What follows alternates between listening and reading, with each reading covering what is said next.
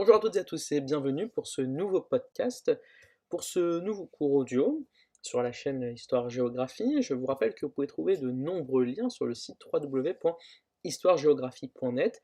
Les liens sont en description de la vidéo, mais sinon euh, vous tapez www.histoiregéographie.net et euh, vous tombez directement dessus. Voilà, alors donc pour euh, aujourd'hui, enfin durant toute cette semaine, nous allons entamer une nouvelle, un nouveau focus, un focus complet autour de 5, 6, 7, peut-être 8 numéros, nous verrons, sur euh, un thème consacré à la démocratie et au pouvoir, à travers notamment de nombreux documents trouvés sur le site Kern, sur le site Percé, mais aussi à travers le livre de la démocratie en Amérique d'Alexis Tocqueville ou encore Institution politique des droits constitutionnels de Philippe Ardant, euh, qui est publié à la Librairie générale de droit et de jurisprudence mais aussi à, travers le cours, enfin le plan de cours de M. Maungoudou et de Mme Siabrini, qui sont tous les deux maîtres de conférences en droit constitutionnel. Voilà, je vous rappelle que vous trouverez tous ces liens en description de la vidéo, et donc voilà, aujourd'hui nous allons commencer le podcast, le focus consacré à démocratie et pouvoir. Pour commencer, je vous propose de voir quelques citations sur la démocratie. La démocratie ne dure jamais longtemps, elle finit par se vider, expirer et s'éteindre d'elle-même. Il n'existe aucune démocratie qui ne, se soit pas suicidée d'elle-même. John Adams, deuxième président des États-Unis d'Amérique. Autre citation, la démocratie n'est rien d'autre que le pouvoir des gangsters, où 51% du peuple peut retirer le droit des 49% restants, Thomas Jefferson, qui est le troisième président des États-Unis. Enfin, aucune vie humaine, aucune liberté, aucune propriété n'est en sécurité quand les législateurs se réunissent. Mark Twain, écrivain américain. L'État est la grande fiction à travers laquelle tout le monde s'efforce de vivre aux dépens de tout le monde. Frédéric Bastiat, théoricien français et commissaire français. Commençons par euh, des notions introductives avec notamment la notion de démocratie. Traditionnellement, on définit la démocratie comme le gouvernement du peuple, par le peuple et pour le peuple. La démocratie repose sur le principe selon lequel le pouvoir appartient au peuple et est exercé par lui. Ce régime qui assure l'identification des gouvernés, les citoyens, aux gouvernants, c'est-à-dire les personnes investies de l'autorité publique, se distingue de la monarchie qui est un pouvoir exercé par un seul homme, le roi, l'empereur ou le dictateur, etc. Cela se distingue aussi de l'oligarchie, qui est un pouvoir détenu par un groupe, mais un petit groupe de personnes par exemple l'aristocratie. La démocratie repose sur deux conditions, indissociables l'une de l'autre, à savoir d'un côté le pluralisme politique et de l'autre le libéralisme politique. La première condition renvoie à l'idée selon laquelle le peuple puisse choisir ses gouvernants en se prononçant entre plusieurs propositions, tandis que la seconde condition recouvre sur les libertés individuelles et celles des partis politiques et groupements susceptibles d'éclairer ou d'influencer l'opinion. Ainsi, on va se poser une question, la démocratie peut-elle être vue comme le sésame de nos sociétés modernes ou comme une illusion politique du XXIe siècle? Bah, Beaucoup d'auteurs croient que la démocratie est synonyme de liberté et que le chemin vers la liberté passe forcément par la démocratie.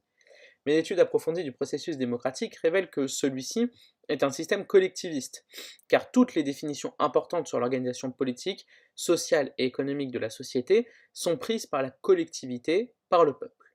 C'est ce peuple qui autorise les représentants du Parlement, l'État, à prendre des décisions à sa place. Autrement dit, dans une démocratie, le fonctionnement de la société est orienté vers l'État. Ainsi, la démocratie n'est pas la liberté, c'est simplement le pouvoir du peuple et dans la liberté des individus. C'est dans la majorité qui dirige la vie d'autrui et qui impose une certaine vision des choses. Cependant, ce pouvoir de la majorité peut être absolu, voire tyrannique, c'est-à-dire confisqué par les représentants du peuple à leur profit. C'est ce que Karl de Malberg, jury euh, constitutionniste, appelle le parlementarisme absolu. Dans son ouvrage De la démocratie en Amérique, Alexis de Tocqueville avait déjà révélé qu'une majorité n'avait pas le droit de tout faire et que le pouvoir de tout faire que je refuse à un seul de mes semblables, je ne l'accorderai jamais à mes semblables. Fin de citation. Alexis de Tocqueville a fait la distinction entre la société aristocratique et la société démocratique. Dans la première, il a eu l'occasion de relever l'existence de classe, tandis que dans la deuxième, il a relevé le principe d'égalité. L'égalité est un principe sous-jacent de la démocratie. Une société démocratique prône l'égalité entre les citoyens. En cherchant cela, Tocqueville remarque la recherche de l'égalité, pousse les citoyens à une sorte d'individualisme. Ceux qui vont détenir le pouvoir politique vont faire preuve de despotisme démocratique. Il va être une solution, il va être dans une situation, excusez-moi, de tyrannie démocratique. On ne peut pas donner euh, le pouvoir à un bout de personnes qui vont décider pour d'autres, car c'est un risque de confiscation du pouvoir. Benjamin Constant affirmait de son côté dans son ouvrage Principe de politique de la souveraineté du peuple que la souveraineté du peuple n'est pas illimitée, elle est circonscrite dans les bornes que lui tracent la justice et les individus. Aristote disait que l'important dans la démocratie n'est pas celui qui gouverne, un seul homme, plusieurs ou tous, mais pourquoi on gouverne et dans quelles limites. À partir de là, on peut poser le principe de limitation du pouvoir, appelé le droit naturel. Celui-ci est un ensemble de valeurs et de normes qui n'ont pas à être inventés, mais simplement à être soulignés et respectés. L'abbé Grothuit, un prêtre hollandais, est l'initiateur du concept de droit naturel. Enfin, dans une démocratie, la justice tient une place prépondérante en assurant la sécurité et la liberté de tous les citoyens. L'organisation et l'exercice du pouvoir présentent un caractère institutionnalisé, c'est-à-dire que la vie politique est soumise au respect des textes dans la Constitution. Par ailleurs, les rapports entre les institutions et la place des citoyens sont définis par le droit constitutionnel. Toutefois, certains acteurs du pouvoir cherchent à savoir comment s'en servir. Ils vont utiliser le droit constitutionnel pour renforcer leur position et faire triompher leurs idées. Cette forme d'utilisation opportuniste des règles et procédures du droit constitutionnel fait que celui-ci est perçu comme un droit instrumental. Voyons le rapport entre État, pouvoir et démocratie. L'État sert de support au pouvoir. On dit qu'il est le support abstrait du pouvoir. Dans ce sens, il permet de fonder le pouvoir en dehors de la personne physique des gouvernants. Ces derniers exercent le pouvoir au nom de l'État. L'État peut être considéré comme le pouvoir central par opposition aux collectivités territoriales, les communes, les départements et les régions. L'État désigne les gouvernants. Il est une société politique organisée. Trois éléments constituent l'État un élément formel, un pouvoir politique, un élément matériel, le territoire, un élément personnel, la population. Le pouvoir politique, il s'exerce sur une population et permet aux gouvernants de fixer les règles de comportement et d'en imposer le respect. Ces règles s'imposent aux particuliers et aux groupements, syndicats, sociétés, associations, collectivités territoriales, collectivités territoriales pardon, etc. Ces règles n'analysent comme des contraintes Seul l'État a le pouvoir d'exiger par la force le respect des règles. C'est ce que Max Weber qualifie de monopole de la contrainte légitime. La population, elle est constituée des individus partageant un projet commun et partageant certains traits caractéristiques. La notion de population est souvent associée à celle de nation. On distingue deux conceptions de la notion de nation. Une conception objective et naturaliste, qui repose sur le déterminisme, inventé par Fichte, un Allemand, au XIXe siècle mais aussi une conception subjective et volontariste qui repose sur le volontarisme inventé par Renan au XXe siècle, qui est un philosophe français. Le territoire, c'est l'espace géographique sur lequel est établie une population, délimitée par des frontières. On distingue trois types de territoires, le territoire terrestre, le territoire maritime, le territoire aérien.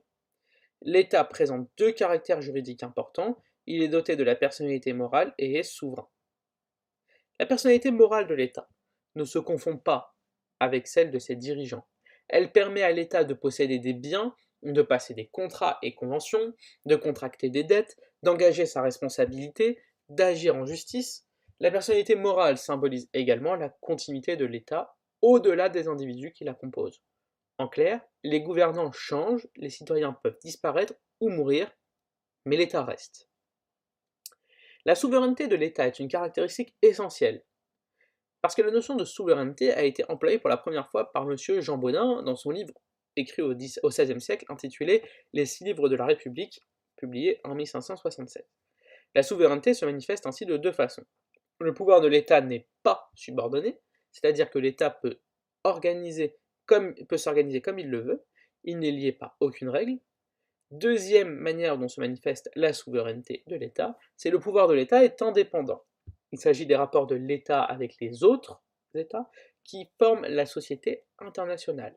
L'indépendance signifie que l'État est soumis à l'égard des autres États que par des règles qu'il a librement souscrites. C'est la règle Pacta sunt severda, affirmée dans la Convention de Vienne de 1969 sur le droit des traités. Cependant, nous allons faire un certain nombre de remarques, 5 au total, avant de conclure pour aujourd'hui. La remarque numéro 1, c'est que la mondialisation érode le principe de souveraineté qui se heurte à plusieurs choses dans l'ordre interne. On peut citer le respect des droits de l'homme, le respect de la vie privée, la participation active des citoyens à la gestion des affaires publiques, ou encore le renforcement de la décentralisation. La remarque numéro 2, c'est que sur le plan international, la souveraineté est limitée par la multiplication des conventions et apports internationaux tels que les accords de défense comme les accords avec l'OTAN, mais aussi les accords de commerce comme ceux avec l'OMC. Il y a aussi les besoins en capitaux de certains États frappés par la crise financière qui les oblige à signer des accords d'ajustement avec le Fonds monétaire international, le FMI, notamment dans le cas de la Grèce ici.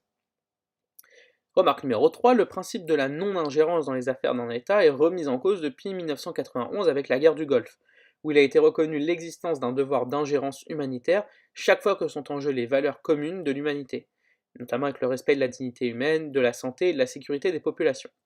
Ainsi, par exemple, les États comme la Russie et la Chine s'autorisent à intervenir sur le territoire des autres États. Remarque numéro 4, la souveraineté est limitée également depuis 1998 avec l'adoption de la Convention de Rome, portant sur la création de la Cour pénale internationale, la CPI, chargée de juger les crimes contre l'humanité. C'est ainsi que les citoyens français, par exemple, peuvent comparaître devant la Cour pénale internationale.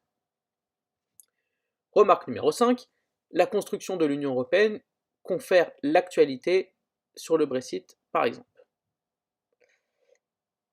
Petite euh, conclusion, si l'État est souverain, la principale caractéristique de la démocratie reste la participation des citoyens à la gestion des affaires de la cité et donc du pouvoir.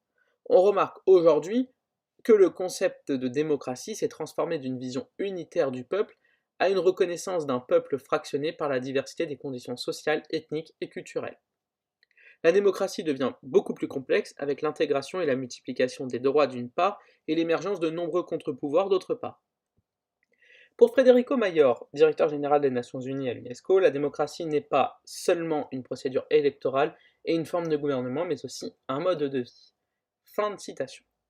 Voilà, nous verrons la prochaine fois, euh, nous reprendrons à travers notamment une petite définition du pouvoir politique et le phénomène d'autorité particulier, l'exclusivité des compétences, avant de s'intéresser au principe de la souveraineté des gouvernés.